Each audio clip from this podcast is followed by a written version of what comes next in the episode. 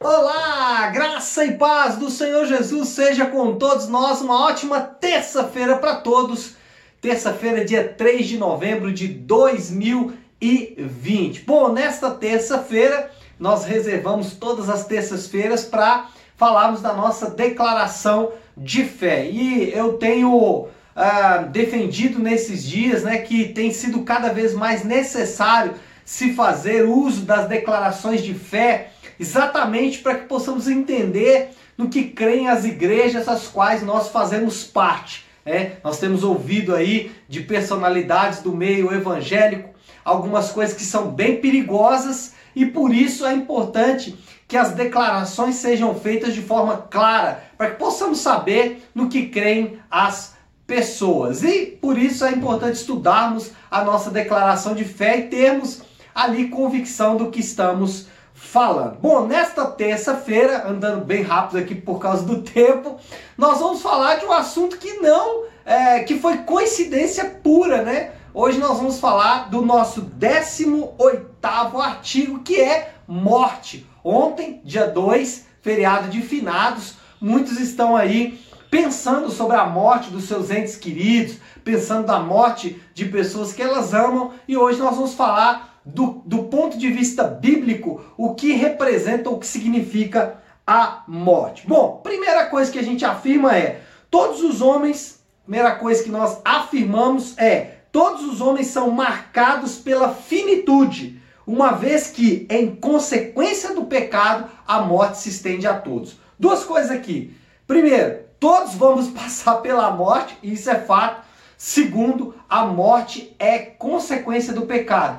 Por isso nós não estamos preparados ou não estamos prontos para lidar com a morte. A morte é sempre muito, muito ofensiva. Segunda coisa, a palavra de Deus assegura a continuidade da consciência e da identidade das identidades pessoais após a morte, bem como a necessidade de todos os homens aceitarem a graça de Deus em Cristo enquanto estão neste mundo com a morte está definido o destino eterno de cada homem. Bom, aqui nesse segundo ponto nós vamos afirmar algumas coisas importantes. Primeiro, nós reservamos ou preservamos tanto a nossa consciência como a nossa identidade no mundo por vir. No mundo após a morte, tanto a sua consciência como a sua identidade será preservada, não será trocada. Você não recebe uma nova identidade, você não recebe uma nova consciência. Não, você é a mesma pessoa, a mesma identidade e a mesma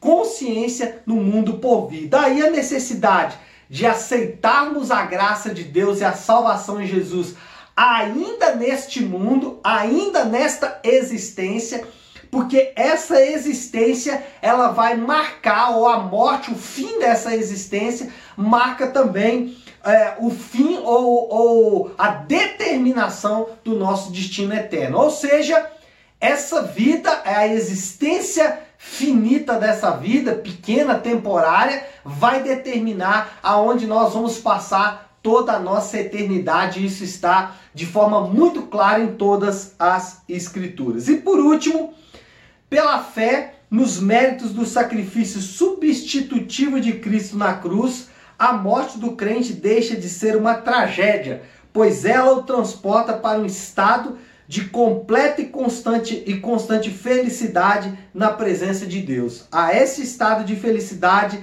nas escrituras, é, desculpa, esse estado de felicidade as escrituras chamam de dormir no Senhor, ou seja, pela fé em Cristo, os crentes, a morte para os crentes não é uma tragédia. Pela fé em Jesus, aqueles que confiam em Cristo, nos méritos substitutivos de Cristo na cruz do Calvário, a morte para ele é uma promoção. O viver é Cristo e o morrer, aliás, o viver é lucro e o morrer é Cristo. E é assim que os crentes devem enxergar. Nós, como cristãos, enxergamos a morte apenas como uma passagem desta vida para um estágio melhor, onde a Bíblia vai chamar de dormir no Senhor. E por último, afirmamos o seguinte: Os incrédulos e impenitentes entram a partir da morte no estado de separação definitiva de Deus. Na palavra de Deus encontramos claramente expressa a proibição divina da busca de contato com os mortos, bem como a negação da eficácia de atos religiosos com relação aos que morrem. Aqui, duas coisas importantes.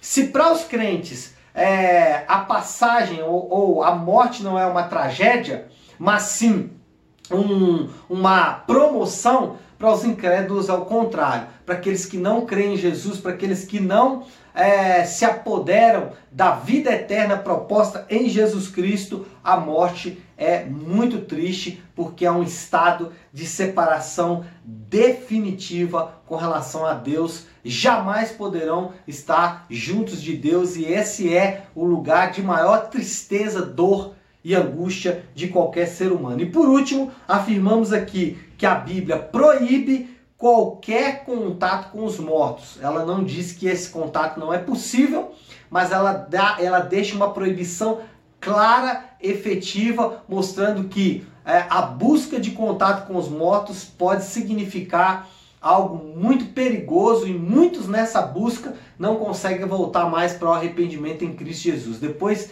de é, embrenharem-se por este mundo de contato com os mortos, não conseguem mais encontrar salvação em Jesus Cristo. E, por último, nós vamos afirmar que qualquer ato religioso relacionado aos mortos não tem qualquer valor, ou seja, oração por mortos, seja é, acender vela ou pagar qualquer tipo de penitência ou ato para os mortos, segundo a Bíblia, não tem qualquer eficácia, porque, de acordo com as Escrituras, a nossa é, a, a determinação do nosso futuro cabe a esta vida presente. Depois da morte, não há mais o que se fazer, tá bom? Então é isso, pessoal. Uma ótima terça-feira a todos e uma ótima semana em nome de Jesus.